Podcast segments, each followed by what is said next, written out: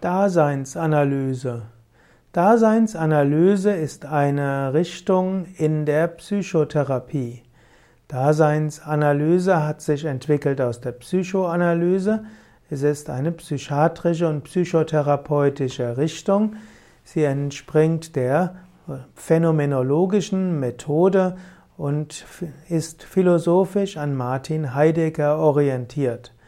Die Daseinsanalyse will eben nicht nur Krankheitsursachen herausfinden, geht nicht nur auf die Biografie, sondern Daseinsanalyse geht es um das Sein des Menschen überhaupt. Man könnte die Daseinsanalyse auch bezeichnen als philosophische Psychotherapie. Denn die Daseinsanalyse soll beschreiben, wie ist der Mensch in seinem Sein und in der Zeit, was ist der Mensch überhaupt.